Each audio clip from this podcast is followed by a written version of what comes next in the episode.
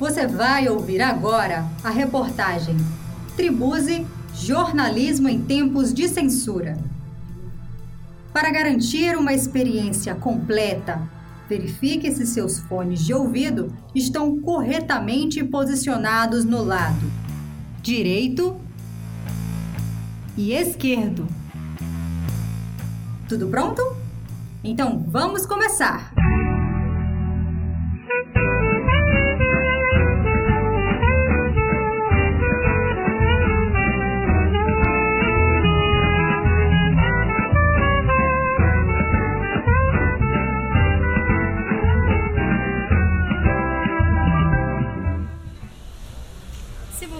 Nasceu ou mora no estado do Maranhão, provavelmente já ouviu essa música pelo menos uma vez.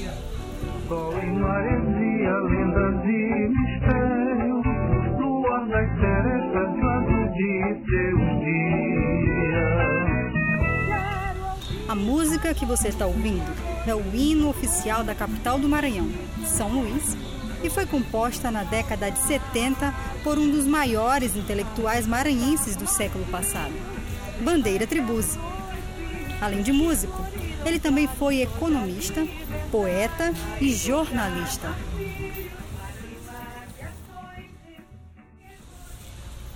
Há quem diga que quem se aventura a atuar em muitas áreas corre o risco de acabar não sendo realmente bom em nenhuma delas.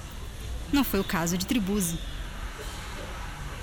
Como economista, formado pela Universidade de Coimbra, em Portugal, participou de planos de governo como o do ex-governador do Maranhão, José Sarney, no final da década de 60.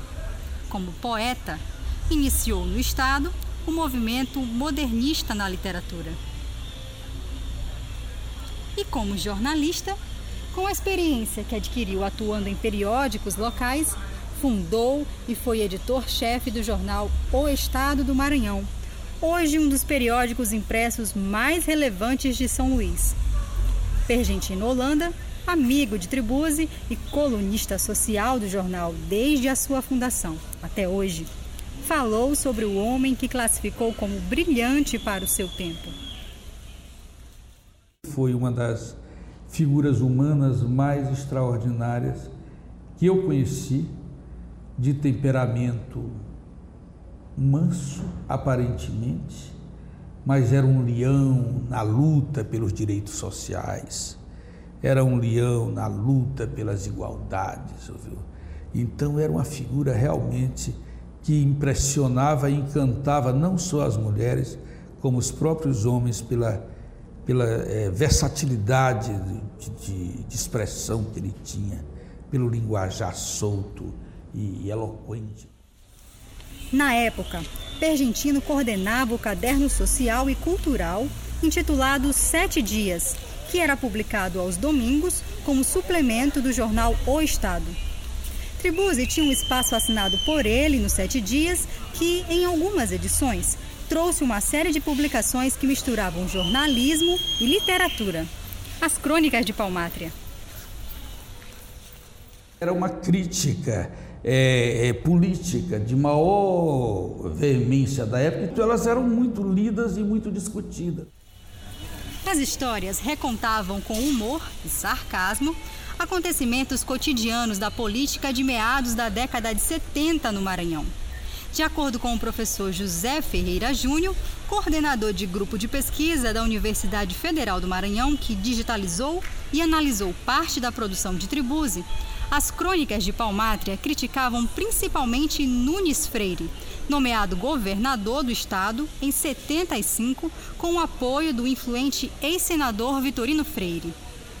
Apesar de integrarem o mesmo partido político, Vitorino era rival de José Sarney, que foi amigo de Tribuzzi e também fundador do jornal O Estado do Maranhão. O professor Ferreira Júnior explica como eram essas disputas dentro do partido aconteciam basicamente pelo fato de o partido do governo, a Arena, ter várias facções. Ah, foram várias facções que apoiaram a intervenção militar em 64. Em consequência disso, ah, haviam oriundos da UDN, a União Democrática Nacional, do PSD, o Partido Social Democrático, ah, do Partido Republicano, enfim. No caso aqui do Maranhão, havia ah, na arena dois, dois, dois grandes blocos. Um comandado pelo senador José Sarney, então senador pela arena, do qual, grupo do qual Bandeira Tribus era um intelectual orgânico, e o grupo do ex-senador, mas ainda influente, membro do Diretório Nacional da Arena, Vitorino Freire. Ferreira ressalta ainda que, apesar do envolvimento ativo de Tribuzzi na política, ele não era afiliado a nenhum partido. Ele era um homem que dava suporte teórico intelectual ao grupo Sarney. Né?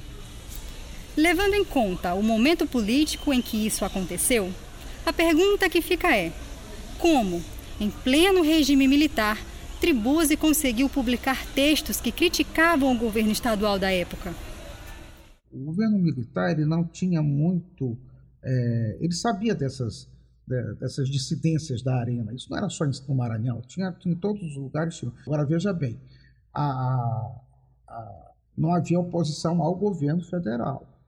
federal tanto é que é, ficava mais difícil fazer uma censura, já que ah, não havia ataques à, à gestão federal. Que, por sinal, nessa época, em 76, já havia um processo de distensão política e depois culminou na abertura e na redemocratização. Mas nem só de críticas a Nunes Freire e seu grupo viviam as crônicas de Palmátria. Eu acho que a, a rivalidade é, existia, mas a, as crônicas de Palmátrias não eram só essa rivalidade, não era só essa coisa é, do, um, do cutucar o adversário, do provocar, de fazer provocações. Era também um espaço para que ele, demonstrasse, por exemplo, a sua afeição à causa das mulheres, ou seja, ele saúda a, a posse da Raquel de Queiroz na Academia Brasileira de Letras, em 77, pouco antes de morrer. Fala, inclusive, que a mulher deveria ocupar todos os espaços na vida acadêmica, na vida profissional, na vida intelectual. Isso, para a época, era uma coisa bastante interessante, porque a, a, nossa tradição é de um patriarcado, nossa tradição é de uma submissão da mulher. Se até hoje esse discurso ainda, ainda acontece, imagina naquela época, né, há 40 anos. Ficou curioso para conhecer as crônicas de Palmátria? A gente selecionou uma bem interessante, publicada no dia 23 de maio de 1976. Vamos ouvir?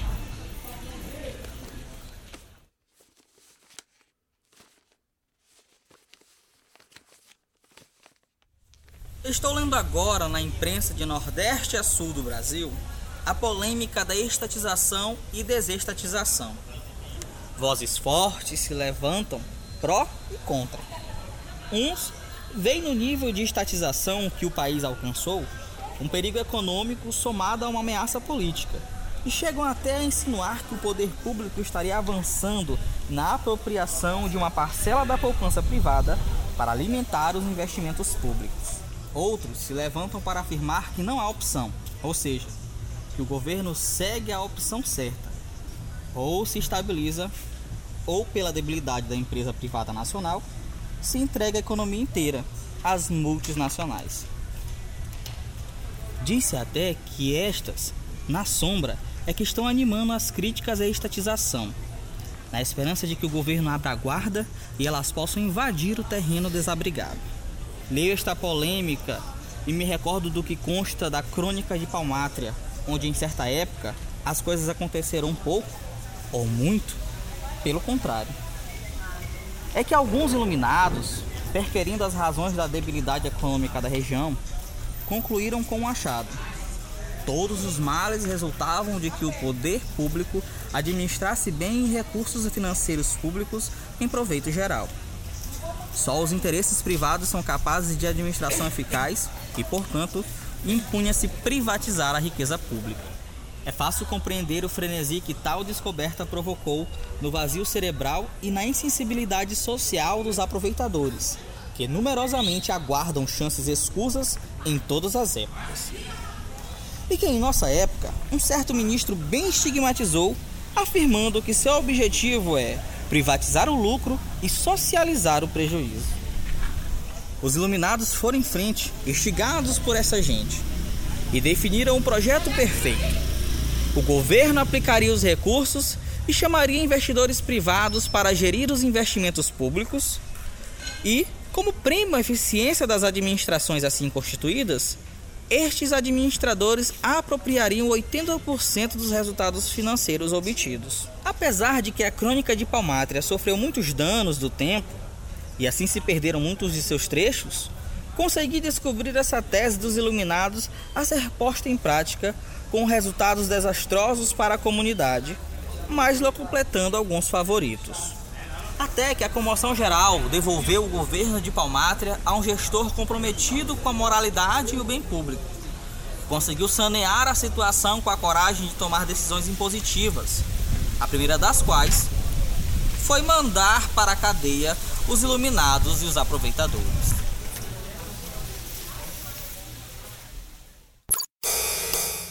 Com sonoplastia de Cylon Souza, reportagem de Juliana Vieira.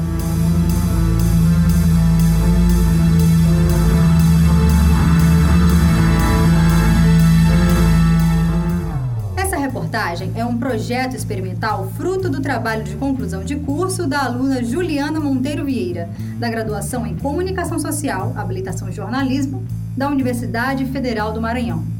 Baseada na pesquisa intitulada Bandeira Tribuse, o intelectual e o gestor de empresa jornalística na década de 70, foi produzida com o apoio do Grupo de Pesquisa em Estratégias Audiovisuais na Convergência, GPAC, que é vinculado ao Núcleo de Estudos e Estratégias da Comunicação, NEEC,